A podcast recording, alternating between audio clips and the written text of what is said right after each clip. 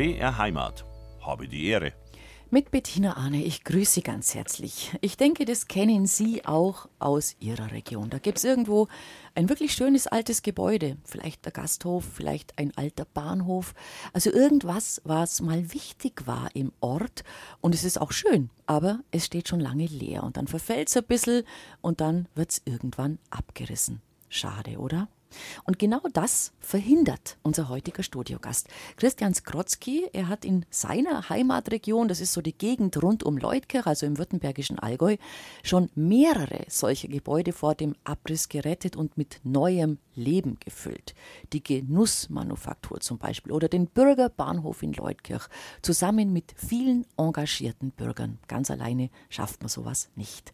Wie man Heimat erhalten kann und vielleicht ein paar Tipps für potenzielle Nachahmer, darüber reden wir heute. Ganz herzlich willkommen bei uns, lieber Christian. Grüß Gott, grüß dich, Bettina. Ein Heimatentwickler. Was ist denn das? Ist das ein wirklich ein offizieller Titel? Das ist ein offizieller Titel, äh, den der bayerische Staat äh, vergibt. Man ist also beim bayerischen Staat Honorarkraft angestellt und bringt Menschen, die engagiert sind und Macher sind, schneller von A nach B. Das ist unser Job. Mhm. Du wirst, äh, in, du bist in deiner Eigenschaft auch bayernweit unterwegs, also tatsächlich nicht nur in, diesem, äh, in dieser kleinen, hübschen Region rund um Leutkirch rum. Darüber werden wir später noch ausführlich reden und vor, vor allem natürlich über die Projekte, die ihr da zusammen schon gestemmt habt. Da kann man ich sage es jetzt mal salopp, fast nur mit den Ohren schlackern, was möglich ist, wenn Bürger mit Kreativität, mit Kopf, mit Geist, Mut und Verstand sich an solche Projekte wagen. Habe die Ehre, die Gästesendung auf BR Heimat heute mit Christian Skrotzki, Heimatentwickler. Was genau ein Heimatentwickler ist und was er da macht, das wird er uns gleich noch ausführlich erklären. Aber jetzt würde ich sehr gerne mal äh, die Region ein bisschen verorten, in der wir heute vorrangig unterwegs sind.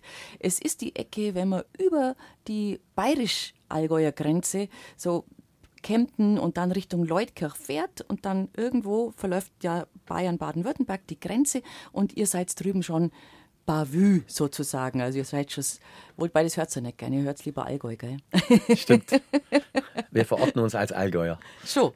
Was, was ist das für eine Ecke? Schilder ein bisschen. Was, was für, für Leute sind das? Wie ländlich strukturiert? Was für Örtle gibt es da? Es ist ländlich strukturiert, aber wir sind unglaublich schnell am Bodensee, ja, egal ob es Linda oder wir sind auch gerne in Bregenz, Vorarlberg und, und ein, ein, toller Flecken. Wir sind aber auch schnell in Ulm, wir sind auch schnell in München. Äh, inzwischen eine gute Stunde mit dem Auto, wenn der Verkehr läuft oder auch mit dem Zug. Vom Menschenschlag her sind wir äh, ein bisschen weg von den richtigen Bergen. Mhm. Ich sage auch ganz provokativ, das weitet da unseren Blick. Also ich empfinde uns, äh, auch wenn wir Allgäuer sind, schon als sehr weltoffen. Und wir haben auch sicherlich einiges an Zugzug gehabt, auch nach dem, nach dem Krieg. Das hat uns gut getan. Bin überzeugt, so die bunte Mischung macht es aus. Wir sind sehr engagiert. Wir sind es nicht so reinisch, dass wir gleich auf jemanden zugehen und äh, gleich sagen, so, und ich bin jetzt der Christian, wir sind jetzt dicke Freunde. Aber wenn man einen Allgäuer, einen württembergischer Allgäuer äh, kennenlernt äh, und äh, die Freundschaft wird angeboten, dann hält die auch. Also wir sind sehr, sehr verbindlich, sehr engagiert. Das Vereinsleben funktioniert noch picobello. Klar haben wir auch ein bisschen was verloren durch Corona, aber insgesamt ist es eine sehr engagierte Region. Wir haben den Tourismus noch nicht übermäßig, wenngleich wir jetzt den Centerpark bekommen haben, der sich im Moment auf alle Fälle als Segen herausstellt. Aber wir sind touristisch, sage ich mal, noch relativ jungfräulich. Das empfinde ich auch als positiv. Diesen Overtourismus wie in Füssen haben wir gar nicht. Äh, also im Moment ist bei uns äh, der Urlaub auch was Positives und nicht Negatives und mhm. das fühlt sich in der Gemengelage. Also wunderbar. Also man kann ein bisschen sagen, da, da kommen zwei Welten zusammen ähm, von der einen und der anderen Seite, die sich da irgendwie ganz gut ergänzen. Das Beste von zwei Welten. Ähm, was, was für eine Landschaft müssen wir uns vorstellen? Sanfte Hügel, Moorseen? Ja, also wir haben äh, große, große Moorseen und auch große Moore. Also in Bad Wurzach ist, glaube ich, das größte Hochmoor Europas. Wir haben eine schöne äh, weibliche Hügellandschaft, man muss wirklich sagen, sehr sanft und im Hintergrund immer die Berge. Aber immer mit einem gewissen Abstand. Gefühlt, bei schönem Wetter sind sie ja direkt vor der Haustüre. Aber bei uns ist alles natürlich äh, sattgrün. Äh, und es gibt vielleicht mal äh, eine, eine Ebene durch die Eschach als durch einen Fluss, aber eigentlich ist alles hügelig. Es ist hochinteressant. Es gibt viele kleine Dörfer. Es gab die Vereinödung, da wurden viele Höfe im 19. Jahrhundert ausgesiedelt. Deswegen sieht man da wieder ein Gehöft und da wieder ein Gehöft. Einige schauen noch gut aus, aber wir haben natürlich auch inzwischen grauselige Landwirtschaften, mhm. wo natürlich das Praktische im Vordergrund steht, irgendwelche Bergehallen aus Sandwichplatten. Aber ja, auch dank dem Architekturforum Allgäu wird da Gutes getan und es gibt so gute Aufklärungsarbeit und ich habe das Gefühl, dass immer mehr auch das zu schätzen wissen, was unsere Baukultur im Allgäu kann doch ein wunderbarer Platz zum Leben. Man darf schon fast gar nicht zu viel Werbung machen. Ja, in den letzten stimmt, ja. Jahren es sind die Preise. fast ein bisschen unterschätzt, die Region, sagen ja, wir es mal so. Gell? Mhm. Die Preise sind aber auch nach oben gegangen, aber immer noch gefühlt erträglich. Aber was mir gut gefällt, es ist so, es ist so ländlich, es ist nicht so zugebaut. Da ist noch wirklich Dorf und dann kommt erstmal nichts und dann kommt eben wie vielleicht ein Einzelgehöft oder dann wieder irgendwann ein Dorf. Es ist nicht so, so eine durchgebaute Strecke, wie man es manchmal halt auch leider schon bei uns in Bayern so findet. Ja, also was auffällig ist im württembergischen Allgäu, dafür kann ich sprechen. Äh, da haben die Stadtplaner es hingebracht, dass man nicht zu viele Baugebiete ausgewiesen hat. Man hat sich immer um die Ortskerne bemüht. Das hieß irgendwie der Wettbewerb, unser Dorf soll schöner werden. Das spürt man. Teilweise, wenn ich ins Unterallgäu fahre, ist es tatsächlich so, fährst du durch Dörfer durch, äh, die wenig restauriert aussehen. Dafür haben sie riesige Neubaugebiete. Also bei uns wirst du fast kein Dorf, mir fällt jetzt ehrlich gesagt keins ein, äh, das im, im Kern nicht saniert wäre. Äh, und somit ist es auch stimmig und letztendlich immer im Ortskern. Da spielt sich das Leben ab und eben nicht draußen in der Wohnsiedlung. Dann war es aber schlau. Muss man so sagen. War es schlau, weil das weiß man ja. Jetzt weiß man das, dass das der Weg gewesen wäre, den manche nicht mehr beschreiten können oder zumindest unter großen Mühen beschreiten müssen. Ja, da scheinen wir gute Pläne gehabt zu haben. Ich weiß gar nicht, wem ich da danken muss, aber ich bin sehr dankbar, dass es so ist. Mhm. Bin ich wahrscheinlich jetzt doch, auch wenn ich schon Mitte 50 bin, zu jung. Das waren sicherlich eine Generation vor mir, die das äh, festgelegt haben. Aber es ist wirklich, es ist angenehm auffällig. Man fährt durch Dörfer, äh, die vom visuellen Bild her funktionieren und das macht ja auch was mit den Menschen. Ja, wenn der Ortskern eben nicht verwaist ist, wenn der nicht grau ist, wenn nicht die Fensterläden runterhängen, dann macht es ja auch was mit der Fröhlichkeit. Also ich empfinde auch immer das württembergische Allgäu, äh, dass es fröhliche Menschen sind und das spürt man. Trinkt man da nur Tages. Bier oder doch lieber schon einen Shopper? Äh, Shopper sagt man bei uns nur, wenn es einen Frühshopper gibt, da trinkt man schon eher ein Bier. Aber nichtsdestotrotz äh, gibt es inzwischen natürlich bei uns auch Aperol. Ne? Also wir haben natürlich auch die italienischen Einflüsse. Äh, also wir sind jetzt gar nicht hinterwäldlerisch. Aber bei uns gibt es auch tolle Brauereien. Also im Allgäu, sage ich immer, gibt es keine schlechte Brauerei, wenngleich es äh, Vorlieben gibt vom einen zum anderen. Aber ich sage, im Allgäu gibt es keine schlechte Brauerei. Wir haben eine extrem hohe Dichte an sehr guten Brauereien. Mhm. Und was isst man bei euch? Was sind Spezialitäten? Sind es die klassischen Allgäuer Sachen, Zwiebelrostbraten, Kässpätzle oder kommt da irgendein anderer Zungenschlag im wahrsten Sinn des Wortes quasi dazu? Also da hast du schon fast alle wichtigen Spezialitäten genannt. Natürlich die Allgäuer Kässpätzle, die jeder auf eine andere Art macht. Der eine mit dem Backsteinkäse, der andere mit Bergkäse, der andere macht eine Mischung. Der eine macht geröstete Zwiebeln, der andere geschmelzte Zwiebeln. Maultaschen natürlich, das ist der Einfluss, das jetzt sicherlich vom Oberschwäbischen reinkommt. Äh, die schmecken dann gut, wenn man sie selber macht und nicht äh, aus dem Tiefkühlregal kauft. ein Wurstsalat ist eigentlich nach wie vor ein, etwas, was man können muss. Da gibt es inzwischen auch viele abgepackte Dinge. Ja, äh, furchtbar. Wenn Sie es bloß so aus der, aus der Box rausschöpfen, das sieht man und das schmeckt man und das ist ja was ganz Der berühmte Wurstsalat ist eigentlich, wenn man vom Schübling macht. Jawohl. Den gibt es aber eigentlich wirklich ganz, ganz selten. Zum Schluss in der Gastronomie auch so wenig Arbeitskräfte, dann muss es schnell gehen, aber ja. Man findet es noch an der einen oder anderen Ende, finden wir wirklich noch so das Original äh, Gasthaus, wo es einfach schmeckt. Eine Region der fast Glücklichen. Auf jeden Fall vieles äh, wurde oder wird dort offenbar auch wirklich richtig gemacht oder gibt es noch.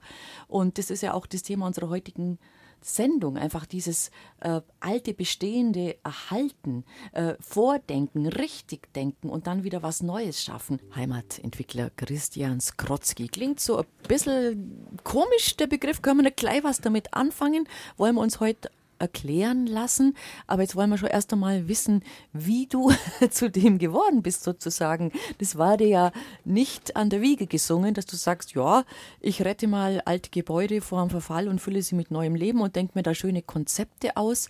Ähm, wie war der Lebensweg? Du hast bist in Hellertshofen geboren, glaube ich, und aufgewachsen, Leutkirch Gymnasium und dann ganz solide erst auch mal eine Banklehre gemacht, was dir wahrscheinlich heutzutage bei deinem Job, den du da tust, sehr, sehr hilft, stelle ich mir vor. Ja, also das Bankkaufmann tut mir heute gut. Mhm. Geplant war der Lebensweg nie so. Das war schlichtweg eigentlich nur äh, eine, ein Ausweichmanöver. Ich war auf der Schule und also der Rest meiner, meiner Geschwister haben alle studiert und dann wäre der Weg irgendwie zum Studieren gegangen und das wollte ich eigentlich nicht. Ich war gerade Vorsitzender von der Landjugend und alle aus meiner Klasse haben sich bei der Bank beworben, haben mich auch beworben. Hatte das große Glück, dass ich da an eine äh, Bankdirektorin, Frau Müller-Weber, gekommen bin. Da hat es von der ersten Minute an gepasst, das habe ich gespürt. Das ist jemand, der ist nicht trocken, was man so erst Moment mal bei einer Bank vermuten würde, sondern das ist jemand, der ist innovativ, der kann Menschen mitnehmen. So bin ich bei der Bank gelandet, bin heute noch sehr dankbar und tatsächlich bei meinen Projekten heute kommt mir das mehr, ja. mehr als äh, zugute. Ja, der klassische Weg, äh, tatsächlich, was ich heute bin, habe ich letztendlich dem Dorf zu verdanken, äh, ganz stark meiner Ursprungsfamilie, also sprich Mutter und mhm. Vater. Mm, da war es im Nachhinein gesehen, äh, waren es einfach die richtigen Worte, die mir mitgegeben wurden. Also die ganze Familie war immer schon engagiert im Ehrenamt. Und bei uns war das nicht so, da haben sie wieder einen Dummen gefunden für ein Ehrenamt, sondern es war eine Ehre. So mhm. haben meine Eltern uns das immer transportiert, ohne dass sie einen Hintergedanken dabei hatten, sondern es war einfach das ganz normale Leben. Vater war lange im Stadtrat, meine Mutter äh, katholische äh, wie heißt Dorfbücherei, Dorfbücherei. Äh, mhm. war Gymnastikabteilungsleiterin und so weiter und so weiter. Und so sind die Jungen da automatisch mit reingewachsen. Und der Drang zu den alten Gebäuden, der hat zwei Säulen. Erstens mal hat die eine Großmutter, großer Bauernhof in Hallertshofen, die hat einiges an Immobilienbesitz gehabt und hat auch darauf geschaut, dass das im Besitz bleibt. Das ist so die Liebe für die alten Häuser. Und dann wurde bei uns im Dorf der Pfarrstadel umgebaut. Es war klar, das schaffen nur die Bürger, wenn sie sich ehrenamtlich einbringen. Also auch selber mithelfen. Selber mithelfen. Nicht nur ums sonst, Geld, sondern wirklich um die Arbeit. sonst ja. war es klar, dass man es nicht ja. hinbekommt. Man hat eine Aufwandsentschädigung bekommen für Menschen unter 16 für 4 D-Mark oh, und über 16 6 D-Mark, werde ich nie vergessen. Und von dem her habe ich lieber nachmittags äh, im Fahrstadel alte Sachen ausgebuddelt oder abgeschliffen, als Hausaufgaben zu machen. Sich dann der Schulkarriere, Schulkarriere rausgestellt, dass es nicht so schlau war. Ja. Mit der Zeit waren die Defizite groß, aber äh, Baustelle war da mein Ding. Und ich erzähle das immer gerne, da gab es all halbe Jahr gab's so einen Abend, da wurden alle Ehrenamtlichen vorgelesen. Und über, 18, über 16-Jährigen hat der Anton Schmuck wieder am meisten Stunden gebracht und unter 16 wieder der Christian Skrotzki. Kann ich heute zugeben, das war ein tolles Gefühl, im, in der Dorfwirtschaft gelobt mhm. zu werden, mhm. dass du als Junger da mitgeholfen hast. Und es gab noch, ich bin ja zum Schluss trotzdem Kaufmann, es gab ja auch nur die 4 D-Mark pro Stunde. Also es war ein tolles Gefühl. So bin ich in die Sache reingekommen, habe nach und nach Verantwortung übernommen, habe auch tolle Mentoren gehabt in den Vereinen, ein Hasso Österle und ein Franz Kehl und wie sie alle heißen, äh, die letztendlich vorgelebt haben. Wenn es mhm. keiner macht, dann funktionieren Vereine nicht, dann geschieht im Dorf nichts. Und so bin ich eigentlich spielerisch und mit viel Wertschätzung und mit viel Lob von den Mentoren in die Aufgabe reingewachsen. Mach's bis heute gern, gebe auch heute gerne jungen Menschen das Gefühl mit, dass man was tun muss, sonst tut sich nichts, auch nicht auf dem Dorf und alleine wird das nicht gemacht. Und ja, ich glaube, das ist auch so ein Schlüssel, äh, warum das eine Dorf gut funktioniert und das andere nicht. Es gibt auch mal Phasen im Dorf, wo es keine Macher gibt. Da muss man auch da mal durch ein, durch ein Tal durch. Aber unterm Strich finden sich immer in der Not dann die richtigen Frauen und Männer. Aber was ist denn da passiert in unserer Gesellschaft? Das, äh, wir berichten ja auch darüber, ist ein Thema, das wir immer wieder mal aufgreifen, ähm, dass es schwierig geworden ist mit dem Ehrenamt interessiert man sich nicht mehr für seine Mitmenschen? Wird sie nicht vorgelebt daheim, so wie du gesagt hast, das war für euch als Kinder oder für dich jetzt speziell wirklich ein Motor, weil du es von den Eltern so kanntest. Was ist denn da passiert, deiner Meinung nach? Ich glaube tatsächlich, es ist eine, eine Wertediskussion. Es, es mag angestaubt klingen, aber es ist so, wenn ich zu Hause nur höre, dass den anderen immer besser geht. Das ist auch wirklich so die Neiddiskussion, dass man immer denkt, selber kommt man schlechter weg. Wenn man aber ehrlich ist, 80 Prozent zumindest mal hier im Südwesten von Deutschland, uns geht es alle sehr, sehr gut. Wie gesagt, klammern wir mal 20 Prozent aus, aber 80 Prozent, denen geht es sehr gut und gefühlt jammern 90 Prozent, also offensichtlich auch ganz vielen Menschen, das gut geht. Ich, ich, ich spüre das selber im Autoverkehr, bin dann manchmal selber äh, derjenige, wo sich äh, selber reglementieren muss, sagen, jetzt bist du aber selber gerade aggressiv auf der Straße. Ja, sitzt man im Auto, regt man sich über die Radfahrer auf, sitzt man auf dem Rad, regt man sich über die Autofahrer auf und dann gibt es noch den Fußgänger, der sich erlaubt, jetzt über die Straße zu laufen. Man muss mit dem Fahrrad kurz bremsen. Ja, wir haben bei allem einen riesigen Alarmismus und immer sind die anderen schuldig. Wie gesagt, ich nehme mich da nicht aus. Also ich bin jetzt kein mhm. Heiliger. Ich merke selber, dass ich in diesem Wahn manchmal drin bin. Ja, ein bisschen mehr Rücksicht ein mhm. bisschen mehr Gemeinsamkeit und dann geht alles besser. Ich war gerade beim Basketballspiel das erste Mal in meinem Leben und dachte mir, was machen die? Haben sich ständig abklatscht. Ja. Bei, jedem, bei jeder Berührung. Da dachte ich, okay, was ist denn das für ein Zeug? Aber ich hab, zum Schluss habe ich schon kapiert, ah, guck mal, die motivieren sich gegenseitig. So Berührung macht ja was auf. Ja, also es ist was verloren gegangen. Wir müssten uns wieder als Individuum ein bisschen zurücknehmen und wieder an die Gemeinschaft denken. Ich glaube, wir brauchen das jetzt. Wir fahren nämlich gefühlt tatsächlich da gerade an die Wand. Ja, müssen wir uns alle alle mit einbringen. Und äh, ich glaube auch, dass es für viele jungen Menschen, die ach, oft gar nicht mehr so in einem guten Sozialgefüge groß werden. Ja, beide Eltern arbeiten heutzutage in der Regel, notgedrungen, weil das Leben ist teuer geworden, das schafft man mit einem Einkommen nicht mehr. Dann ist man auch zu Hause vielleicht das ein oder andere Mal allein, obwohl man es gar nicht so gern wäre. Äh, Freunde sieht man alle nur noch in der WhatsApp-Gruppe oder über Handy. Auch da funktioniert das nicht mehr so. Wir sind halt früher auf die Straße rausgegangen. Irgendeiner war schon dort zum Spielen. Ähm, das ist alles ein wenig nüchterner geworden und ein wenig äh, unmenschlicher, sage ich jetzt einfach mal, dazu geworden. Und für junge Menschen wäre es wahrscheinlich genau gut, in so einem guten sozialen Gefüge, was auch Vereine, was Ehrenengagement, ob das Musik ist, ob das Sport ist, was immer, groß zu werden. Es gibt Halt, das, das gibt Wurzeln. Ja, also mit Wurzeln sprichst du ein Lieblingsthema von mir an, das ist tatsächlich so. Wenn wir uns Menschen und speziell der jungen Generation keine Wurzeln geben, dann halten sie auch nirgends fest. Ja, ich sage mal, es ist gut, wenn die nach München gehen, nach Stuttgart, nach Frankfurt ja, zum ja, Studieren. Sollen sie, sollen sie. Man soll ja. was anderes sehen, aber wir brauchen natürlich auch wieder ganz viele junge Menschen, die zurückkommen. Ja? Egal, ob es dann soweit ist, wenn ihre Kinder in die Schule kommen. Und dafür müssen wir Wurzeln schaffen auf dem Land.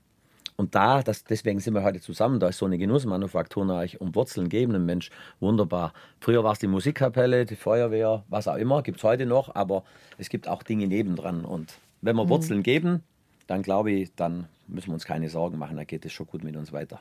Was war denn so das erste große Bürgerprojekt, ähm, wo du dich engagiert hast und wo du ein bisschen ja, federführend sozusagen der Kopf dahinter warst?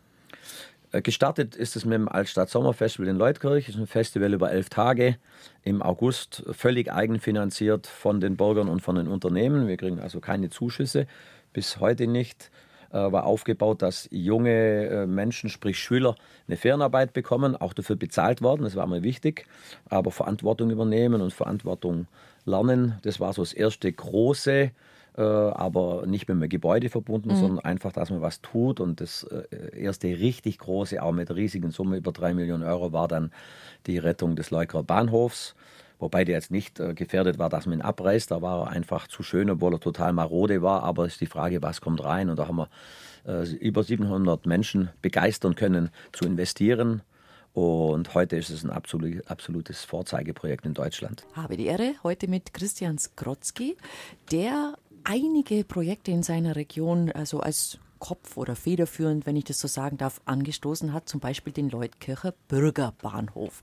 Und jetzt haben wir gerade über das Thema Bahnhöfe gesprochen und da hast du mir jetzt zwischen den Musiken eine ziemlich erstaunliche Geschichte erzählt. Du hast nämlich wie viele Bahnhöfe mal gekauft in Deutschland? Ich habe zusammen mit einer Company 40 Bahnhöfe äh, gekauft, ein, ein Schloss und eine Wassermühle. Wann? Das war 2012. Das heißt, der Leuker Bürgerbahnhof gerade fertig geworden und da war ich so ein bisschen im Loch. Jetzt ist der Bahnhof fertig. Jetzt ist der Bahnhof ja. fertig und du hast nichts mehr zum Tour. Ja, jetzt muss ich quasi mhm. doch Werbeagentur machen und dann habe ich auf Google eingegeben Bahnhof kaufen und da kam eine Versteigerung in Berlin mit 80 Bahnhöfen. Und weil ich auch nicht nur Allgäuer bin, auch Schwabe, habe ich mir gedacht, okay, die sind ja recht günstig. Ich biete auf alle mit und wenn ein Bahnhof dabei ist, der nicht gesteigert wird, also mit einem niedrigen Betrag, dann kriege ich den vielleicht für 5000 Euro. Aber wir hatten nach der ersten Versteigerung 28 Bahnhöfe. 28 Bahnhöfe. Alle in Ostdeutschland? Mehr oder weniger wahrscheinlich. Äh, ja, einer war noch in Hessen. Einer von den nächsten Bahnhöfen, die wir dann auch noch ersteigert haben, war dann sogar äh, in der Nähe aus dem Allgäu. Das war in Neu-Ulm. Das war aber eine absolute Ausnahme. Aber alle anderen waren weit, weit weg vom Wer Allgäu. hat die verkauft? Die Bahn. Nein, eine luxemburgische Investmentgesellschaft, die hat mal von der Bahn, ich glaube, 2000 Bahnhöfe gekauft und hat die dann verscherbelt. Ja. Und ähm, was, was war dein, was, was wolltest du damit? Also was war da damals, äh, du sagst aus heutiger äh, Perspektive betrachtet, war ja ganz schön verrückt damals. Was hast du dir da vorgestellt? Was machst du damit? Also das war auf dem Gefühl basierend, dass das mit dem Bürgerbahnhof, den ich mit fünf Freunden initiiert hatte, das hat ein unglaublich tolles Gefühl gegeben. Also erstens mal äh, Wertschätzung. Man hat gesehen, dass man zusammen unglaublich viel erreichen kann. Dann liebe ich immer schon alte Gebäude und, und liebe es, den Werdungsprozess mitzuerleben, wenn es vom grauen Entchen wieder zum, äh, zum äh, wunderschönen Erpel wird, sage ich jetzt mal. Und ja, und dann dachte ich, was ist, vielleicht kann ich selber einen kleinen Bahnhof kaufen. Also ich dachte wirklich an einen kleinen Bahnhof, so ähnlich wie bei der äh, Modelleisenbahn und den dann restaurieren, so für eine Ferienwohnung oder sowas. Und dann kam diese fatale Auktion dazwischen. Und nachdem ich ja Geschäftsmann bin und wie gesagt auch mutig bin, habe ich mir das irgendwie eingebildet, das könnte man so und so machen. Also quasi aus dem vermeintlichen Fehler, dass es plötzlich 28 waren, haben wir gleich noch drauf gesagt, jetzt machen wir die deutsche Bürgerbahnhofgenossenschaft war ein Blödsinn, war verrückt, hat mich auch meine Ehe gekostet, leider. Mhm. Aber das gehört zum Leben auch dazu. Äh, mein Vater hat immer gesagt, wenn du deinen Kopf aus dem Fenster rausstreckst, wenn die Sonne scheint, musst du es auch hinnehmen, wenn es mal drauf regnet. Und mhm. dem habe ich ihm immer gestellt, Aber was hast ich du dann gemacht damit? solche Dinge gemacht habe. Hast du sie verkauft wieder? Die Bahnhöfe haben wir wieder verkauft, äh, mhm. teilweise an die gleichen Verrückten äh, wie ich und, und der Alfons, aber teilweise waren auch welche dabei, die haben äh, wirklich was Schönes draus mhm. gemacht, haben immer schon mal vorgenommen, ich fahre wieder hoch, äh, viel in Mecklenburg oben, äh, Thüringen, Sachsen und schaue mir das mal an, habe bisher nicht die Zeit gefunden, aber irgendwann wird es so sein. Mhm. Und jetzt kommen wir zurück auf den Leutkircher Bürgerbahnhof. Also es war ein, ein Bahnhof, der nicht mehr in Gebrauch war. Aus vom 1900, ein bisschen um den Dreh rum, wo Bahnhöfe gebaut worden sind. 1889, 1889 erbaut von der Königlich-Württembergischen äh, Reichsbahn. Der Bahnhof war mehr oder weniger nicht mehr in Nutzung. Es war noch ein kleiner Teil drin, das war, waren die Steuerung der Gleisanlagen. Mehr war es aber nicht. Obendrin war in dem maroden Zustand eine Jugendkunstschule, eine sehr ambitionierte, aber mehr oder weniger war das Gebäude brachgefallen. Jugendstil? Von der, von der Bau, äh, von der Architektur her? ja, eher Gründerzeit. Gründerzeit. Äh, mhm. Ist Stuck drin, es sind mhm. Gusssäulen drin, Parkettböden, also ein wunderbares Gebäude Schön, und von der Dimension her für das damalige Bauernstädtchen Leutkirch 1809 sehr groß, weil da war, hat sich's gegabelt, die Strecke Lindau-Kempten und Lindau-Memmingen. Deswegen hat man in den, in den Schenkelreihen sozusagen den Bahnhof Das war gestellt. Knotenpunkt also, damals Knotenpunkt. sozusagen. Mhm. Und der stand leer. Der stand leer, und war wirklich mal wahrscheinlich vor sich hin, gell? Ja. Und dann seid ihr gekommen und gesagt, da muss man was machen. Genau, wir Jungen sind in den Gemeinderat reingewählt worden. Äh, ich sage immer amüsant, im Allgäu bist du jung, wenn du mit 40 in den Gemeinderat reinkommst. und dann hieß es, äh, wir haben zu viel alte Gebäude gekauft als Stadt, unter anderem den Bahnhof. Und dann habe ich ein Konzept geschrieben, Bahnhof in Bürgerhand, also dass es nicht die Stadt macht. Hat Jahre gedauert, äh, bis wir mit der Botschaft durchgekommen sind. Aber wie gesagt, vier Mitstreiter, fünf Mitstreiter gefunden. Und wir haben das dann auch mit dem neuen Oberbürgermeister von uns, mit dem Herrn Hähnle, äh, durchgeboxt. Und ich glaube, heute sind 90 Prozent der Leukerer dankbar, dass wir dieses wunderschöne Gebäude wieder in die neue Nutzung gebracht haben. Unten drin ist ein riesiges äh, Brauhaus, ein Restaurant. Da ist, kann man wirklich sagen, da ist die Hölle los. Oben drin sind junge Formen, viel aus dem Werbebereich im Dachgeschoss ist ein Saal, den auch die Genossen benutzen können. Also inzwischen ist der Bahnhof eine Vorzeigeadresse und vorher war es wirklich eine Schmuddelecke von Leutkirch. Mhm. Aber wie schafft man das, die Menschen die vielleicht nicht alle dafür waren, könnte ich mir vorstellen. Es ist ja immer so, wenn man irgendwo einer sagt, das richte her, dann gibt es immer einen gewissen Prozentteil in der Bevölkerung, der sagt, das alte Klump. Ähm, wie kann man die mitnehmen? Wie schafft man das, die von, davon zu überzeugen? Oder muss man da einfach sagen, ja gut, äh, nicht alle sind mit uns befreundet, dann ist es halt auch so, dass ein paar Gegner da sind. Vielleicht können wir sie überzeugen, wenn es steht. Ich fange gerade bei den Gegnern an, die gab es natürlich und das ist auch gut für so ein Projekt. Ja, das muss nicht immer äh, so sein, dass jeder dafür ist. Ich glaube im Nachhinein, dass die Gegner es geschafft haben, dass es funktioniert hat, weil wir sind dann so ambitioniert rangegangen und motiviert, weil wir harte Gegner hatten und haben zum Schluss was Gutes hingebracht. Wir haben aber die vielen Menschen, sind zum Schluss ja 700 Menschen gewesen, die 1000 Euro oder ein Vielfaches gegeben haben. Als, als Beteiligung? Äh, als Beteiligung mhm. in der Genossenschaft, als mhm. Anteil an der Genossenschaft, haben wir geschafft, über einen Satz, den ich heute auch oft benutze, ein Stück Heimat bewahren, ein Stück Zukunft gestalten. Also man muss äh, die Geschichte aufmachen, was war dieser Bahnhof? Und da triffst du immer Leute. Der eine hat seine Frau morgens am, am Rosenmontag auf dem Bahnhof kennengelernt. Der andere ist da zu seiner Lehrstelle in den 60er Jahren gefahren und hat tränenreichen Abschied mit seinen Eltern gehabt. Die anderen sind zurückgekommen aus dem Krieg da gibt es eine ganz tolle Geschichte, die würde jetzt zu lange dauern. Also wir haben irgendwann kapiert in den Gesprächen mit den Leuker Bürgern, dass wir genau das erzählen müssen. Nicht, Emotionen. Dass, ja, wir haben gesagt, was, was, haben Sie mhm. denn erlebt mit dem Bahnhof? Und fast jeder hatte eine Geschichte dazu. Und gleichzeitig haben wir gesagt, und es wäre doch schade, wenn so ein geschichtsträchtiger Ort, wo so viel Heimatgefühl drin ist, wenn der untergehen würde und wir müssen für die Zukunft was machen. Deswegen ein Stück Zukunft gestalten. Zum Schluss ist es Storytelling und es geht nicht um, um die Rendite, definitiv nicht. Mhm. Es geht darum, ein Stück von einer Erfolgsgeschichte zu sein und im wahrsten Sinne des Wortes, das passt gut zu der Sendung, ein Stück Heimat ja. erhalten. Also es geht darum, dass man Menschen einfangen kann mit Geschichte, die sie selber erlebt haben, mit Bildern, mit Emotionen. Sachen, mit denen du Emotionen, Gefühle verbindest, die müssen gar nicht immer positiv sein. Es können auch traurige Gefühle sein, wie Abschied nehmen oder Kriegsheimkehrer etc. Aber dann ist es mir nicht egal sage ich mal, oder? Ja, man kann es so sagen. Ich sage auch deswegen funktioniert es mit einer alten Schule. Da waren viele Menschen drin. Haben wir ein tolles Beispiel in Immenstadt Büdel.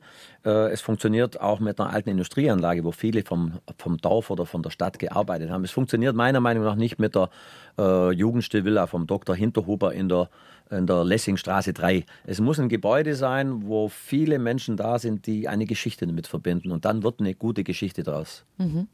Und das habt ihr instinktiv richtig gemacht oder habt ihr das gespürt? Wir haben es äh, am Städtisch in der Fußgängerzone erfahren. Wir haben den Leuten gesagt, darf ich Ihnen was über der Leuker Bürgerbahnhof erzählen, als wir Geld einwerben wollten. Und dann haben viele gesagt, ich erzähle Ihnen was über den Bahnhof. Und dann sind wir draufgekommen, ah, guck mal, wir müssen gar nicht von Dividende oder Rendite sprechen, sondern wir müssen eigentlich nur fragen, was verbindet dich denn mit dem Bahnhof? Und dann sind die tollsten Geschichten rausgekommen. So, als kommen wir mal aufs Pekuniäre, auf, äh, aufs Geld zu sprechen. Das ist ja nicht unwichtig bei solchen Vorhaben. Also ihr habt äh, Geld eingesammelt von den Bürgern als Genossenschaft. Die haben Anteile erworben, oder sozusagen. Wird nicht ganz gereicht haben, wenn man so ein Gebäude saniert. Ja, Wo kommt der Rest her? Äh, ich fange trotzdem an. Mhm. Die Bürger haben über eine Million gebracht ich habe die Zahl in meinem Konzept einfach in den Raum geschmissen, weil ich einfach die, das, die, die Zahl eine Million toll finde. Das klingt gut, war ja. einfach mal so in den Raum geschmissen. Ich hätte selber nicht gedacht, dass wir zum Schluss eine Million schaffen, aber wir sind überzeichnet gewesen. Also wir hatten ewig lang eine Warteliste. Das restliche Geld kam, also wir haben 1,1 Millionen eingesammelt. Das restliche Geld kam über ein Landessanierungsprogramm vom Land Baden-Württemberg und auch von der Stadt Leutkirch. Die hat sich auch also mit einem großen Betrag beteiligt. Das hätte jeder bekommen, auch wenn es ein Privatmann gewesen wäre, das ist so. Aber man muss schon auch sagen, also wir fünf haben es initiiert, aber ohne die Stadt Leutkirch, ohne einen Gemeinderat, der sich äh, hat überzeugen lassen, ohne ein Bauamt, äh, ohne ein Ordnungsamt. Also zum Schluss ist schon so, unser Kopf ist in Öffentlichkeit. Aber der Bürgerbahnhof ist ein gutes Beispiel dafür, dass viele Fäden an einer Stelle positiv mhm. zusammenlaufen müssen, dass zum Schluss ein Erfolgsmodell rauskommt. Das, der Erfolg hat an der Stelle tatsächlich viele Väter. Und das hat in Leutkirch, äh, ich erwähne das gern nochmal, auch dank diesem Oberbürgermeister in Perfektion funktioniert. Er hat es geschafft, auch seinen Mitarbeitern zu sagen, das ist nicht das Projekt vom Skrotzki und seinen Kumpels, sondern das ist ein städtisches Projekt, weil es ist ein Bürgerbahnhof und der kommt uns zum Schluss alle zugute. Also wir haben auch, das kann man auch sagen, das Bauamt über Gebühr belastet, weil im Ehrenamt erfüllst du nicht alles so perfekt, wie wenn du vielleicht Privatbauherr bist. Aber zum Schluss ist eine gute Geschichte rausgekommen und wir haben heute ja auch Urlauber mit dem Centerpark und der Bahnhof, der ist immer voll. Also der läuft. Ich kann mir gar nicht vorstellen, wenn es die 185 Sitzplätze nicht geben würde, dann hätte man teilweise an manchen Tagen einen Ausnahmezustand in der Gastronomie. Mhm. Wunderbar. Denkmalschutz ist ja auch immer schwierig, weil die natürlich äh, auf bestimmten Sachen einfach pochen und sagen, da dürft ihr nicht dran und da muss es so bleiben. Da muss man wahrscheinlich auch am Anfang ein bisschen Lehrgeld zahlen. Ja, aber ich bin ein ganz äh, äh, untypischer Bauherr. Ich sage, ich singe wirklich das hohe Lied auf den Denkmalschutz. Ohne den Denkmalschutz würden wir all die schönen Gebäude nicht mehr haben, weil nein, nein, also in dem Moment es sollte keine Kritik ja, ja. am Denkmalschutz nein, sein, aber, aber, ich weiß halt, dass viele ja, sagen, es, wir hätten gern da vielleicht, aber dann haben aber die ich habe viele Führungen, gesagt, wo die Leute sagen, oh Denkmalschutz, das ist oft negativ behaftet. Deswegen will ich das auch nutzen mhm. im Radio zu sagen, nee, Denkmalschutz brauchen wir. Denkmalschutz ist letztendlich unabdingbar. Und ich habe ein sehr gutes Verhältnis zu den Denkmalschützern. Ich kämpfe mit denen auch mal, das ist ja ganz klar, wenn die zu viel wollen. Aber wir haben ein gutes Miteinander, wir reiben uns und zum Schluss habe ich bei allen Projekten immer den Eindruck gehabt, dass wir zum Schluss auch mit dem Denkmalschutz gemeinsam an einem Strang gezogen haben und zum Schluss kommt eigentlich immer etwas Gutes mhm. raus. Und vor Denkmalschutz braucht man keine Angst haben. Vielleicht hat man mal Pech, dass man im Landkreis wohnt, wo der Denkmalschützer vielleicht ein komplizierter Mensch ist, dann äh, setze ich das in Klammer. Aber wir hatten bisher im Landkreis Ravensburg immer das Glück, dass wir gute Denkmalschützer hatten und wir haben immer gemeinsam eine Lösung gefunden und zum Glück, zum Glück waren alle glücklich. Und die letzte Frage jetzt zu diesem Thema. Ähm, ihr habt sehr gut Geld einsammeln können von euren Bürgern für diesen Leukircher Bürgerbahnhof. Aber trotzdem, wir sind Allgäuer und Schwaber. Das Schwabe sagt auch, was habe ich denn davon? Hat man, also was kriegen die dann irgendwie was zurück oder, oder sind die am Umsatz beteiligt? Wie rechnet sich sowas? Also ist tatsächlich so, bei Genossenschaft ist ja immer auch so, sag mal, die Dividende, mhm. äh, die man am Ende des Jahres bekommt, wenn es positiv gelaufen ist. Da hat im Bürgerbahnhof in den ersten vier Jahren niemand danach gefragt. Das Gefühl des Erfolges, der Gemeinsamkeit, gemeinsam das hingebracht zu haben, hat alles überlagert. Äh, und ab dem vierten Jahr haben wir da auch noch eine Dividende bezahlt in Euro. Bei dem neuen Projekt Genussmanufaktur, da kommen wir noch drauf, da zahlen wir die Dividende tatsächlich in Naturalien aus. Aber ich kann es wirklich sagen, obwohl wir äh, Allgäuer sind und Schwaben sind oder sogar Oberschwaben sind, sind ganz, ganz wenige Leute dabei, die sich beteiligt haben wegen dem Geld, sondern die Rendite war tatsächlich Heimat. Kann, kann ich mir vorstellen. Und äh, besser geht's nicht. Also muss man wirklich sagen. Dass nicht jemand sagt, ja, da will ich, will ich ein bisschen einen Reibach machen, sondern dass jemand gesagt hat, ich bin einfach froh, ich gebe ein bisschen Geld dafür, dass dieses Stück von meiner Stadt, von meiner Heimatstadt, von meiner Region, dass das erhalten bleibt. Schöner Ansatz. Ja, wir haben gerade gehört, dass der Bürgerbahnhof in Leutkirch eigentlich aus der Leutkircher Szene und auch Gastronomie überhaupt nicht mehr wegdenkbar wäre. Gut, dass ihr den gerettet habt, du und deine Kumpels, wie du so schön sagst, zusammen mit den Leutkircher Bürgern. Ähm, sowas wird dann in der Regel auch mal ausgezeichnet. Das finde ich auch gut und richtig, denn wenn man sowas stemmt und gut stemmt, dann darf man sich auch auf die Schulter klopfen lassen. Ja, also wir haben viele Preise gewonnen und das ist äh, doppelt wichtig. Also doppelt wichtig in der Richtung für die Bürger, die sich engagiert haben. Es ist ein gutes Zeichen, oh, ich habe bei einem guten Projekt mitgemacht. Das motiviert, das macht stolz äh, für nächste Projekte. Und zweitens ist es gut, es ist eine Benchmark. Man kommt zu der Preisverleihung und man kann ganz ehrlich sein, wir haben zwar immer, fast immer den ersten Preis gewonnen, aber die zwei, dritt, viert, fünf Platzierten, die hätten genauso gewinnen können. Mhm. Da trifft man so tolle Leute, die deutschlandweit Projekte machen, wo du denkst, boah, wenn ich noch Zeit habe, würde ich das auch gerne in meiner Heimatstadt machen. Also es ist doppelt gut und es tut auch mal gut, wenn man nach Berlin fahren darf, nach dem ganzen Stress und da gefeiert wird und sich selber feiert. Und zum Schluss haben viele in Deutschland auch von uns gelernt. Es gibt inzwischen ganz viele Bürgerbahnhöfe nach unserem Modell. Bis in Cuxhaven oben hm. haben die äh, bei uns äh, abgeschaut, also nicht negativ abgeschaut. Äh, wir haben das äh, unterstützt und sind froh, dass es jetzt mehrere hm. Bürgerbahnhöfe hm. gibt. Hm. Und ähm, wir werden uns nach den 11 Uhr Nachrichten ja weiter unterhalten über das nächste sehr große Projekt. Äh, das ist die Genussmanufaktur. Und ich glaube, es ist einfach auch wichtig und hilfreich, wenn man dann gut auftreten kann, wenn man sagen kann, ja, wir sind nicht auf der Brennsuppen dahergeschwommen, wir haben schon was Gutes realisiert, wir sind auch dafür wirklich ausgezeichnet worden von allerhöchsten Stellen. Das hilft ja wieder bei Verhandlungen von neuen Projekten. Stimmt. Wir unterhalten uns gleich weiter. Bis hierhin vielen Dank.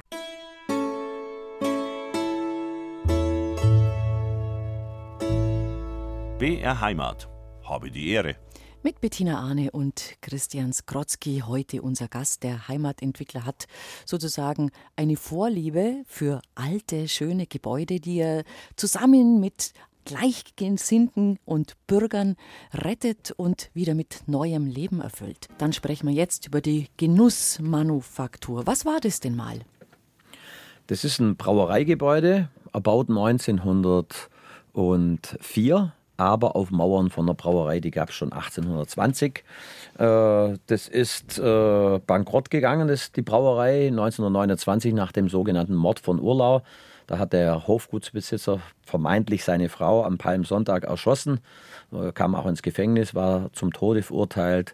Nach dem Krieg war es noch Käselager und irgendwann ist es brach gefallen und dann haben wir ein Konzept dafür entwickelt. Mhm von heute auf morgen oder wurdet ihr auch da wieder darauf aufmerksam gemacht? Hat jemand gesagt, könnt ihr euch darum kümmern, schaut euch doch das mal an oder wusstet ihr eigentlich davon, wart aber erstmal mit dem Bürgerbahnhof in Leutkirch beschäftigt? Also das ist jetzt ein Sonderfall, weil das Gebäude tatsächlich meinem Kompagnon mir gehört hat. Wir ah. haben das ersteigert. Mhm.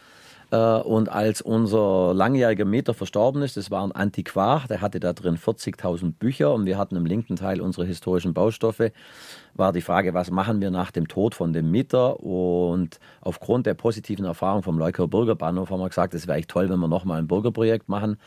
Äh, und so kam es dann auch. Wir haben das vom Gutachter schätzen lassen und haben das Gebäude äh, an die zu gründende Genossenschaft verkauft und dann hat also seinen Gang gewählt. Gleiches Prozedere sozusagen. Ihr habt wieder gesagt, wir haben was vor, habt ähm, mit, dem Konzept, mit dem Konzept an die Öffentlichkeit gegangen und habt gesagt, ihr könnt euch finanziell per Anteilsschein beteiligen. Genau, wir haben gesagt, wir machen wieder das gleiche Modell Genossenschaft. Das eignet sich aus vielen Gründen einfach für bürgerschaftliches Engagement.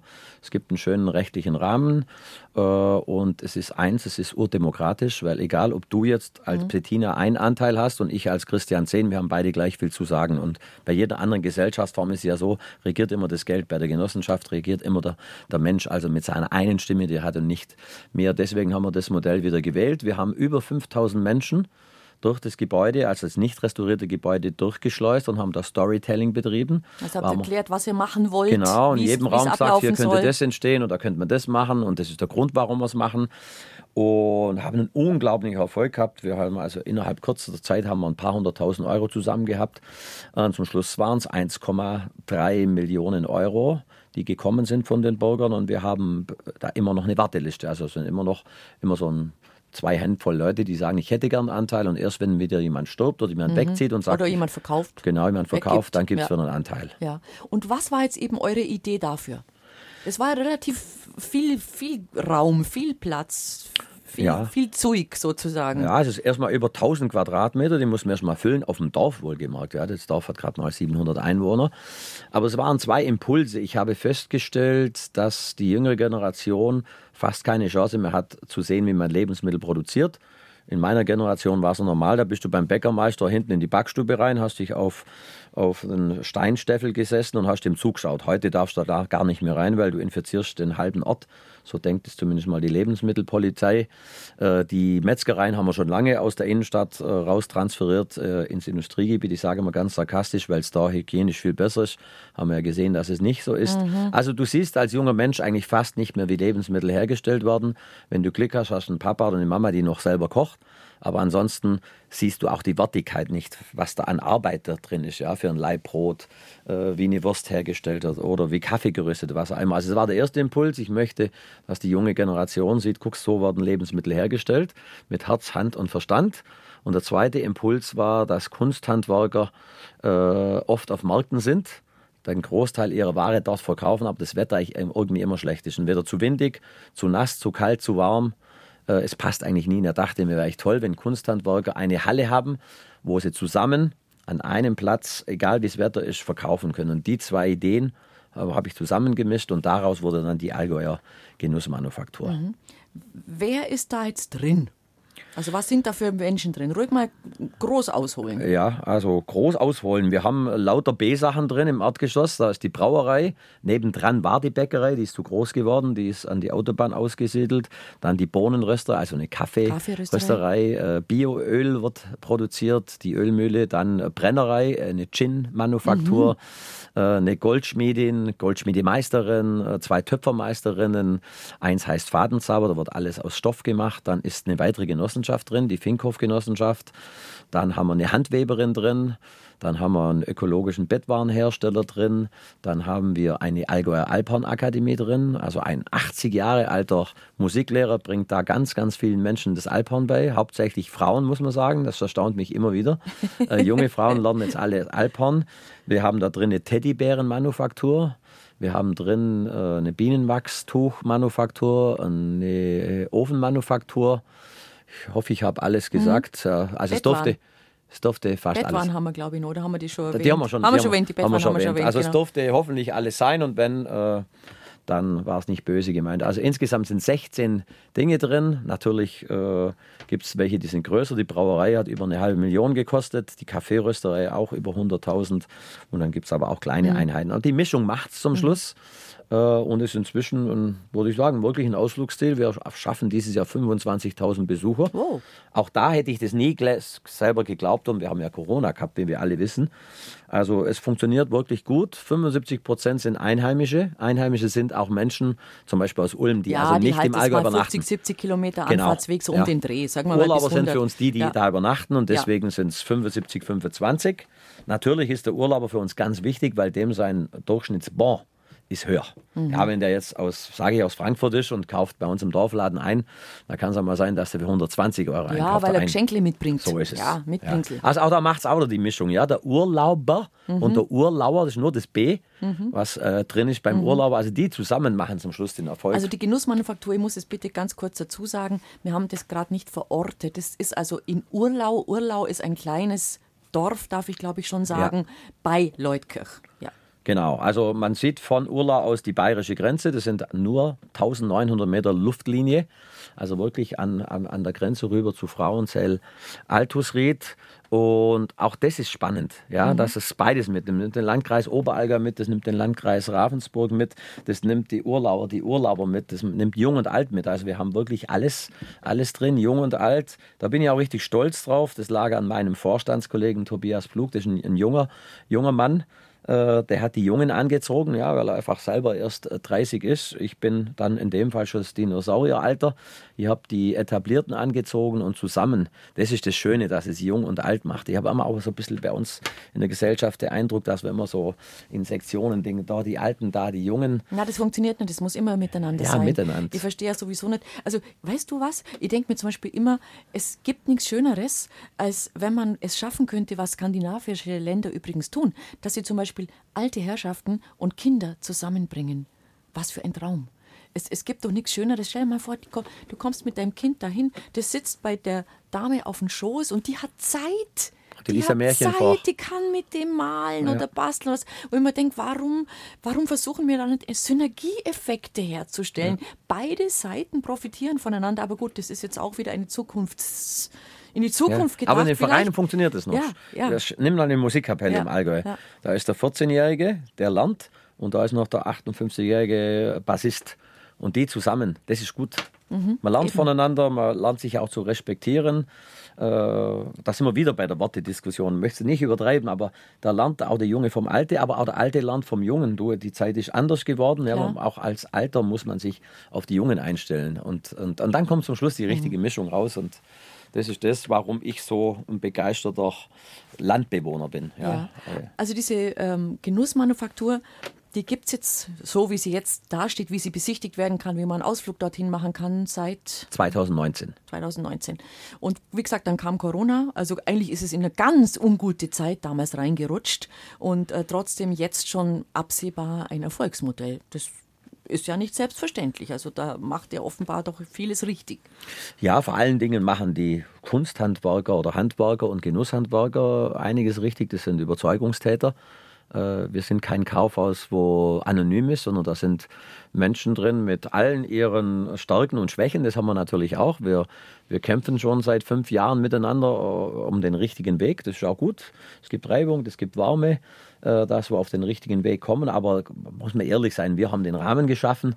Aber jetzt für den Erfolg sind die Handwerker verantwortlich. Mhm. Die sitzen da jeden Samstag, Sonntag drin. Also ist von Mittwoch bis Sonntag ja. auf, aber äh, unter der Woche wäre es ja normal. Aber die sitzen auch jeden Samstag, Sonntag drin und stellen sich in Anführungsstrichen zur Schau. Also die müssen ja oft auch äh, Gespräche führen ja, und, und, zeigen, was, was sie machen. Zeigen, also die ja. haben schon einen richtig harten Job. Da habe ich also absolute Hochachtung davor, äh, was die leisten. Und eins kann man auch sagen, da sind welche dabei, die laufen sehr gut, aber keiner von denen wird sich jemals, sage ich mal, ein Haus am Lago Maggiore leisten mhm. können. Also es sind schon Menschen, die machen es für die Sache mhm. und nicht für den Geldbeutel. Und ja, mehr mehr von denen, dann wären wir an manchen Stellen auch äh, besser unterwegs. Mhm. Aber ich bin sehr, sehr glücklich drüber. Mhm.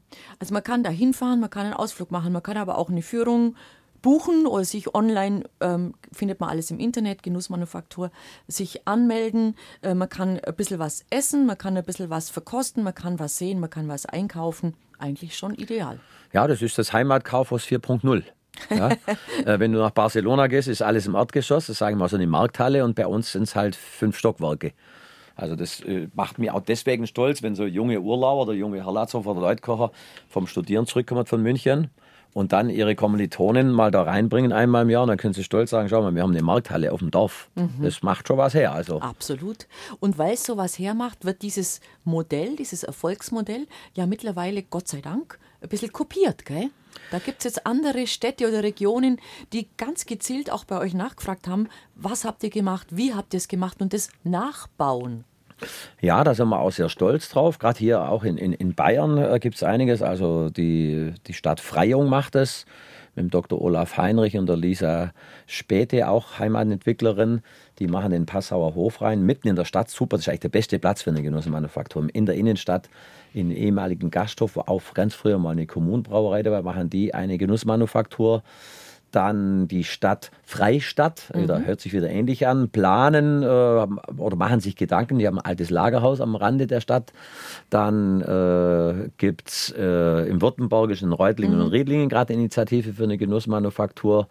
Also entsteht einiges, das äh, muss man sagen. Und das ist für mich auch absolut befriedigend und so wertschätzend, wenn ich immer als Heimatentwickler in Bayern unterwegs sein darf und darf einfach von Leutkirch und Urlaub berichten und sehen, dass die anderen das wertschätzen. Und noch glücklicher bin ich natürlich, wenn andere Städte sagen, du, das machen wir auch. Mhm. Und äh, wir rufen dich wieder an, wenn wir einen Tipp brauchen. Und ja, also ehrlich gesagt, was befriedigendes wie diesen Job habe ich in meinem Leben also nicht gemacht. Also das ist so dein Auftrag als Heimatentwickler, dass du dann eben als Botschafter für eure Projekte auch in Bayern oder in angrenzenden Baden-Württemberg unterwegs bist und dort erklärst, wie ihr vorgegangen seid und was ihr gemacht genau. habt. Genau. Mhm. Alle Heimatentwickler, das sind, äh, ich glaube, inzwischen 16 Stück äh, bayernweit, sind Menschen, die schon bewiesen haben, dass sie was können.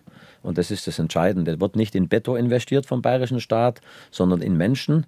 Äh, und wir bringen tatsächlich solche Machertypen, Macherinnen schneller von A nach B. Wir mhm. dürfen denen kein Konzept schreiben, das müssen sie selber. Ja? Der unternehmerische Geist muss bei den Menschen da sein. Also erstens mal und zweitens, glaube ich, kann man trotzdem, eine Region und eine Region unterscheiden sich in der Mentalität, in dem, was, was, was produziert wird, was gemacht wird. Ja. Du kannst, äh, Allgäuer Keramik findet so natürlich jetzt nicht im Bayerischen Wald statt. Die haben wieder was anderes. Und das muss man ja übertragen. Ja, ja aber es geht immer um den gleichen Hebel. Mhm. Menschen befähigen zu tagen, spring ins kalte Wasser, mach das. Mhm. Und wir geben dir Tipps, wie du es tun kannst, aber machen musst du es selber. Das ist ganz entscheidend er muss es oder sie muss es selber machen. Nicht ich als Heimatentwickler mache das für die Leute in Niederbayern, sondern sie müssen selber den Antrieb haben. Mhm. Ich, vielleicht, ich werde oft gefragt, was ist denn denn Heimatunternehmer? Das ist ganz einfach. Das sind Menschen, die lieben, was sie tun. Und zweitens, sie wollen nicht nur ihr eigenes Fortkommen, sondern sie, wollen, wollen auch das Fortkommen der Heimat. Das sind die zwei. Sie wollen die Region sichern. Ja, genau. Sinne. Das ist die. Wesensprüfung. Wenn einer das erfüllt, dann ist er Heimatunternehmer. Ja. Dann darf ich ihn beraten. Ja. Und ansonsten darf ich ihn nicht beraten und will ihn auch nicht beraten. Mhm. Wenn es nur um seinen Geldbeutel geht, nee. dann gibt es äh, ganz genug normale andere. IHK und wer immer ja, das ja, ja, besser kann wie mir. Andere. Also es ist schon eine tolle Sache. Es hat eigentlich alle Kriterien, die man heutzutage sucht. Es ist regional, es ist nachhaltig, es ist wahrscheinlich in hohem Maße ökologisch und es hält die Wertschöpfungskette, wie man immer so schön neudeutsch sagt, in der Region. Ja. Sensationell. Ja. ist wirklich so. Da sagt er gar nichts. Hey, ich wollte ihm jetzt auf die Schulter klopfen. Ja. Ja, ja, vielen Dank. Nein, vielen Dank. Es ist, Ja. ja. ich sage, ich, ich, ich treffe da so viele tolle Menschen, äh, wenn wir jetzt hier in Bayern sind. Ich, ich komme von jeder Reise zurück mit der Beratung und denke jedes Mal unglaublich. Also ich war oft im bayerischen Wald. Also wenn ich jetzt irgendwie jung wäre, also ich könnte mir tatsächlich vorstellen, ein paar Jahre im bayerischen Wald zu wohnen. Also das ist unglaublich, was da gerade entsteht, was es da für tolle Menschen gibt. Und da ist auch noch, da kann der Mensch sich noch beweisen. Da gibt es noch Gebäude, die man entwickeln kann. Im Allgäu gibt es ja fast keine Gebäude mehr. Die sind fast alle restauriert. Aber im bayerischen Wald, da ist noch unglaublich viel Potenzial. Und gefühlt kommen da auch viele Gewäudler zurück aus der großen Stadt in ihren Wald. Und ich glaube, da entsteht in den nächsten Jahren äh, was richtig Gutes. Direkt neben der Genussmanufaktur gibt es jetzt auch etwas, was, glaube ich, in diesen Tagen am kommenden Wochenende Jubiläum feiert. Das ist der historische Gasthof Hirsch. Den habt ihr auch wiederbelebt. Jawohl, den haben wir 2013 im Herbst eröffnet, deswegen haben wir jetzt den 10. Geburtstag. Der Gasthof ist sage und schreibe 27 Jahre brach gelegen, ist stillgestanden. Das Gebäude war leer, das ist im Allgäu natürlich oft so, dass Gasthöfe schließen. Personalmangel, äh, nichts mehr investiert und ja, so oder weiter. die Kinder, der Betreiber, der, der, der Wirte einfach sagen, ja, wir haben gesehen, wie hart es ist, machen wir übernehmen es nicht. Ja. Wir haben uns das Gebäude verliebt und haben den äh, Gasthof neu interpretiert. Wir haben Gästezimmer reingebaut. Äh, wir haben den Heustadel Aus innen Holz, also ökologisch korrekt, schön, einfach sehr schön auch. Ja, also das ist Nachhaltigkeit pur, wenn man im alten Gebäude was macht. Äh, wir haben inzwischen, muss man dazu sagen, nebenhin ein Vollholzhotel gestellt, also voll aus Holz. Das ist seit gut eineinhalb Jahren. Das ist das Allgäu Genusshotel, angelehnt an die Genussmanufaktur. Aber der Hirsch selber äh, hat alles, was heute eigentlich ein, ein Gasthof braucht. Also er hat Gästezimmer, weil Gästezimmer bringen einfach den entsprechenden Erfolg und die Rendite. Auch am Montagabend im Allgäu ist halt die Gastwirtschaft nicht mehr gefüllt. Unsere Lebensgewohnheiten haben sich verändert und da bist du heilfroh, wenn du Urlauber da hast oder Seminargäste. Äh, es ist ein Biergarten dabei, eine Sonnenterrasse. Wir haben, da war früher auch der Dorfladen drin, das Dorflädele, das war jetzt lange die Rezeption, jetzt ist es das Nebenzimmer. Da ist noch alles so da, was man vom Tante Emma Laden gibt. Da drin wurde übrigens ein preisgekrönter Film äh, äh, gedreht, ein, ein bayerischer Film, Wallers letzter Gang von Christian Wagner. Jawohl, Da sind mehrere Szenen. der ist nie ein Streckengeher, der sein Bähnle normal Genau. abgeht, bevor es dicht gemacht wird. Da sind einige Szenen im Hirsch gedreht worden. Äh, ja, am richtigen Platz, wie es kehrt im Allgäu, neben der Kirche, äh, ist der Gasthof. Und ja, man kann sagen, ist ein Erfolgsmodell. Aber auch da wieder möchte ich darauf hinweisen, auch ein Dorf- Dorfgasthof muss sich heute öffnen nach außen. Ja. Der funktioniert nicht mehr nur mit dem Dorf, das ist zu wenig. Ja, er kann auch nicht von, ich sage mal, vom Stammtisch so nett es ist, er kann nicht davon leben, von den zwei Halben, die da getrunken werden. Nein, das geht absolut heute nicht mehr. nicht. Leider geht es jetzt heute nicht mehr. Man ja. braucht alle, wir haben unser eigenes Profil gefunden und auch da sind wir, glaube ich, für den einen oder anderen Gasthof äh, Vorbild, was wir gemacht haben. Äh, man muss aber eins dazu sagen, nicht immer nur zur Freude der Nachbarn, was ich verstehen kann. So ein Gasthof heißt mal, erstens, es kommen viele Autos, zweitens, wenn eine Hochzeit stattfindet, wir haben um die 40 pro Jahr. Das ist Lautstärke, da sind wir also sehr dankbar für den direkten Nachbar. äh, Dass er der- das duldet. dass er das duldet. Äh, Man kann gar nicht oft genug Danke sagen da dafür. Aber es ist immer so, wenn etwas entsteht, haben nicht nur alle Vorteile, Ja. ja. aber zum Schluss ist es einfach so, wenn heute die Oma stirbt, dann hat man für den Leichenschmaus einfach wieder eine Gastwirtschaft im Dorf und die letzten Jahrzehnte Für musstest alles. du wegfahren. Für eine Ja. Taufe, für Erstkommunion, für eine Hochzeit, für Es alles. ist Sonntag für alles, ja. Mhm. Und die Küche regional. Die Küche ist regional, äh, das haben wir eigentlich nicht erfunden, das haben schon Schlaue vor uns gemacht.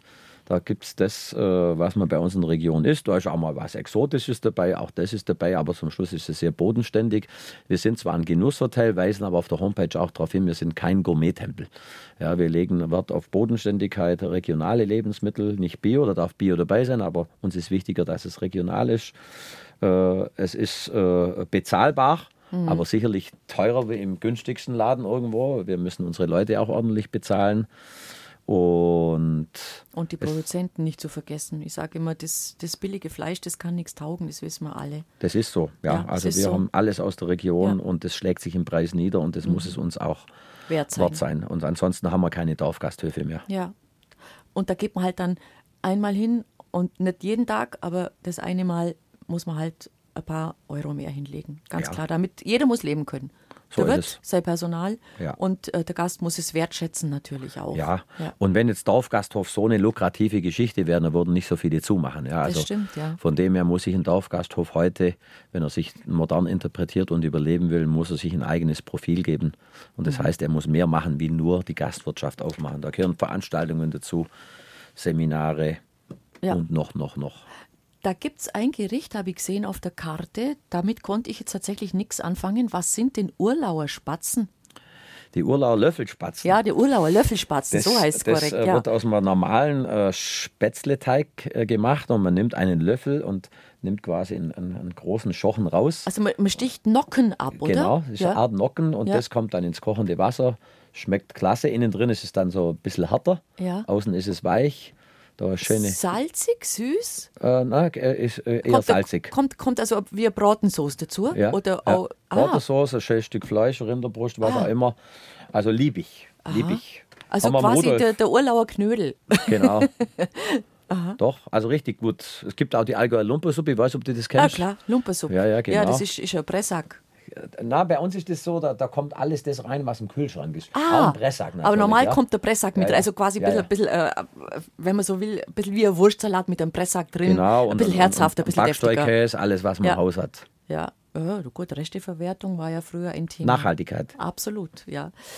Also, und der Gasthof, und das finde ich auch sehr ungewöhnlich in der heutigen Zeit. Ja, okay, es sind Hausgäste da, für die muss man, um die muss man sich kümmern. Die haben, glaube ich, jeden Tag auf, kann das sein? Wir haben tatsächlich sieben Tage die Woche auf. Das, ist, Das gibt's gar nicht mehr. machen Sowas wir- findet man gar nicht mehr. Ja, aber wir müssen es tatsächlich machen für unsere Hotelgäste, weil du willst nicht in Urlau einchecken, das ist fünf, sechs Kilometer von der Zentralstadt weg.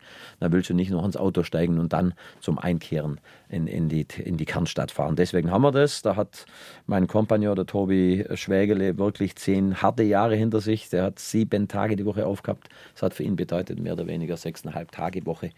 Äh, unglaubliche Leistung. Aber wenn du das nicht machst, dann hätten wir an den zwei Tagen, Tagen weniger Hotelgäste und wir brauchen tatsächlich eine gute Auslastung. Also es bedingt sich und zum Schluss kriegen wir es hin. Dank dem tollen Personal, was wir haben, was uns die Stange hält. Übrigens auch, ja, nat- natürlich haben wir sehr bunte Schar, also aus allen Herren Ländern. Wir haben jetzt am 1.9. haben zwei Mongolen bei uns angefangen, eine Ausbildung. Einmal in der Küche in Mongole Da bitte. und einmal im, im, äh, im Hotelbereich. Und Ja, aber ist die, doch an sich Die können richtig gut Deutsch. Die haben also in ihrem Heimatland Ja. Deutschkurse besucht. Die Ja. sind total motiviert. Ja. Äh, und da müssen wir dankbar sein. Und auch es, viele äh, Ukrainerinnen habt ihr, gell? wir haben Die- sechs Die da Ukrainerinnen, helfen. Ohne die ging auch vieles nicht Und die mehr. machen auch einen richtig Also das tollen Job. bitte ich schon Leute immer, weil wir im Moment über nichts anderes mehr reden als in diesem Wahlkampf über Migration, Migration, Migration. Also ich mir ist es wichtig zu sagen, dass nicht nur äh, Sozialflüchtlinge kommen. Und mir ist es auch wichtig zu sagen, dass es Menschen gibt, die unglaublich integrierwillig sind und die auch arbeiten wollen. Wir müssten halt vielleicht schauen, dass wir sie schneller auf diesen Weg bringen. Und die anderen, die das alle nicht wollen, na ja, gut, okay. Ja, also den Kurs, den vertrete ich absolut. Äh, Die, die wollen Mhm. Ja. und die engagiert sind, die müssen wir noch schneller schauen, dass sie Ja. integriert werden und arbeiten auch dürfen. Wir haben jetzt Genau, arbeiten einen jungen Mann dürfen. gehabt aus Indien, der durfte sieben Wochen gar nicht arbeiten, obwohl er wollte. Mhm. Jetzt darf er es. Äh, ja, und auf der anderen Seite äh, auch klar definieren, wenn jemand nicht will, dann Ja, muss er dann- auch die Konsequenz spüren. Ja? Also wir sind nicht äh, für jeden da, muss man auch so sagen. Und wir haben so viele Arbeitsplätze für Leute, die wollen, dass ich sehr, sehr dankbar bin. Mhm. Und wie gesagt, die sechs Ukrainer und alle anderen Nationen auch, die machen bei uns so einen tollen Job. Und ich muss einen kurzen Ausflug machen. Bei uns gibt es einen Bauunternehmer, der hat drei Vietnamesen eingestellt als Maurerlehrlinge. Mhm. Und jetzt kommt die sensationelle Nachricht, die sind jetzt nach drei Jahren fertig und einer von den Vietnamesen ist der Innungsbeste geworden. Ach. Und das ist für mich ein Beispiel, dass Toll. man sieht, wenn jemand will, Ja. dann kann er in diesem Land absolut was erreichen. Absolut, wie schön. Habe die Ehre, heute haben wir von Heimatentwickler Christian Skrotzki erfahren, was man alles tun kann, wenn man seine Heimat wirklich entwickeln will. Speziell ein paar Beispiele aus dem württembergischen Allgäu über der Grenze drüben Richtung Leutkirch, Urlau in der Ecke war er aktiv mit seinen Bürgern und seinen Gleichgesinnten und hat da einiges unglaublich Positives bewirkt. Lass uns noch mal ganz kurz den Begriff Heimat definieren. Heimat. Was ist Heimat für dich? Ist Heimat da, wo ich geboren bin? Ist Heimat da, wo man mich versteht? Ist Heimat da, wo ich die Wurzeln habe? Ja, ich glaube, Heimat hat ganz viele Facetten. Am ersten Punkt ist es so, es ist sicherlich äh, in erster Linie der Ort, wo man geboren ist. Das trifft nicht für jeden zu. Äh, vielleicht müsste man genauer sagen, wo man aufgewachsen ist. Das hat schon große Magie der Heimat. Ich kann auch mit, wie mein Vater, der ist, glaube ich, als 20-Jähriger ins Allgäu gekommen. Ich glaube, dass der heute schon auch sagen kann, das Allgäu ist seine Heimat. Also ich glaube, es ist kein zeitlicher Begriff. Zum mhm. Schluss ist es wahrscheinlich ein Lebensgefühl oder ganz sicher ein Lebensgefühl, wo ich mich wohlfühle, wo ich mich auch willkommen fühle, ist auch ganz wichtig. Ja, wie kann ich Heimat verspüren, wenn ich das Gefühl habe, ich gehöre da nicht dazu. Also es hat, glaube ich, auch was mit dazugehören zu tun. Ja, wenn man sagt, so der Reichschmeckte, äh, der kann vielleicht nach einem halben Jahr schon dazugehören, wenn er ein offener Mensch ist. Vielleicht braucht er ein paar Jahre. Aber zum Schluss ist es, glaube ich, ein Zugehörigkeitsgefühl, dass ich mich an dem mhm. Platz, wo ich mich befinde auf der Welt, willkommen bin, dass ich was beitragen kann. Äh, ist vielleicht auch ein gutes Stichwort, ich muss auch was beitragen für eine Heimat. Ja? Nur da sein und sagen, so, das ist meine Heim Heimat und ich fühle mich daheim, funktioniert nicht. Also man muss, damit mhm. man sich daheim fühlt, muss man sich auch einbringen. Egal, ob es im Betrieb ist, ob es im Verein ist, ob es in der Nachbarschaftshilfe ist. Es gibt so viele Facetten, wo ich mich einbringen kann für meine Heimat. Und zum Schluss kann ich für mich nur sagen, es ist ein warmes Gefühl. Äh, es gibt Sicherheit, wenn man irgendwo sagen kann, ich habe Heimat. Mhm. Und ich glaube, das trägt äh, auch über Krisen hinweg. Ich glaube, wenn es einem schlecht geht und man kann sagen, ich habe Heimat, dann ist es mehr äh, wie nur ein Wort. Kann man mehr aushalten. Ja, glaub, man kann, kann mehr aushalten, ertragen ja. in der Gemeinschaft. Das, ja, sowieso geht es immer besser. Ja. Dass du und deine gleichgesinnten Kumpels, wie du so schön mehrfach gesagt hast, und deine vielen Bürger, die du für deine Projekte da gewinnen konntest, Heimat mittragen, das hast du uns gerade sehr anschaulich erzählt. Was gibt es für neue Projekte? Gibt es wieder irgendwas, wo du sagst, jetzt kaufe ich die nächsten 20 Bahnhöfe? Na, Bahnhöfe kaufe ich keine mehr. Na gut. Äh, ich habe noch ein paar mit einem Freund zusammen im württembergischen Allgäu. Äh, nee, ich habe das ganz, ganz große Glück gehabt, ein äh, paar Meter weg von der bayerischen Grenze. Äh, Heimat Bärenweiler nenne ich das Projekt. Der Weiler heißt Bärenweiler. Das sind 25.000 Quadratmeter, geht eine Mauer außenrum, ist eine Kirche dabei, ein Pfarrhaus, ein altes Hospital. Da möchte ich ein neues Dorf kreieren, das heißt der Zukunftsort. Das soll wieder ein Dorf darstellen. Ja, was ist es im Moment? Alt. Oder was war es im Moment? Es war zum Schluss ein Seniorenheim mhm. mit einem Bauernhof dabei. Und ich möchte wieder ein Dorf draus machen, das offen ist, obwohl eine Mauer drumherum ist. Es hat einen herrlichen Platz am See. Hinten ist die Bergkette. Und da sind jetzt die ersten Senioren eingezogen, selbstbestimmt. Das ist also kein Heim, sondern es sind selbstbestimmte Seniorenwohngemeinschaften. In zwei Wochen macht das Dorfcafé Kaffee Heimat auf. Das nächste ist ein Eventstadel unten drin mit Coworking und Startups. Bei uns heißt es übrigens Coworking, weil es ein Kuhstall war. Dann kommt noch ein Dorfgasthof, die Volkelei ja. dazu. Es kommt Kindergarten dabei. Du hast es vorhin erwähnt, ja. Senioren und Kinder. Super. Es kommt Kindergarten dazu. Also ein tolles Projekt und es wird nicht das letzte sein. Äh, ich bin nur jung in Anführungsstrich, mit Mitte 50. Äh, ich bin immer wieder offen für Schandtaten und ich werde auch nie in Rente gehen. Ich werde weniger arbeiten, aber mein Rentenalter hat man kürzlich auf 85 hochgesetzt. Ja. Spaß beiseite. Es macht ja. unglaublich viel Spaß zu kreieren und zu machen und mit anderen Menschen vor allen Dingen zu machen. Und was das Schöne auch dabei ist, dass mittlerweile ja die Menschen in deiner Region oder drumherum, jedenfalls in der Nähe, auf dich zukommen und sagen, ich hätte da was, könnt ihr euch bitte darum kümmern, dass das entweder eben nicht zerstört wird, nicht abgerissen wird, nicht verkauft wird oder mit neuem Leben erfüllt wird. Das ist auch schon ein Ritterschlag. Ja, da fühle ich mich auch geehrt bei dem Bärenweiler Wasser. Mich hat eine Kissleckerin angerufen, ob ich mich da nicht drum bemühen könnte und war dann total glücklich, dass das Forstliche Haus meinem Konzept den Vorzug gegeben hat. Und ja, das würde man sich eigentlich wünschen als 30-Jähriger, dass man die Tipps bekommt, aber man muss sich auch den Status erst arbeiten. Ich würde jetzt schon für mich behaupten, dass ich ein, ein sehr fleißiger Mensch bin und ich habe mich oft gebückt. Äh, aber ich habe es immer gerne gemacht äh, und ich habe mich, ich sage immer so flapsig bei Vorträgen, ich bereichere mich an jedem ehrenamtlichen Projekt. Nicht indem ich in die Vereinskasse reinfasse, sondern, sondern indem ich äh, tolle mhm. Menschen kennenlerne, viel Wertschätzung erfahre und ja, zum Schluss ist es immer so, bei allen meinen Projekten sitzt man irgendwann auch zusammen am Stammtisch ja, und isst zusammen und hat Freude miteinander und macht Klamauk und das ist zum Schluss das, was auch Heimat ist. Sagt Heimatentwickler Christian Skrotzki. Vielen Dank für deinen Besuch bei uns im Heimatstudio. Danke Dankeschön. für die Einladung.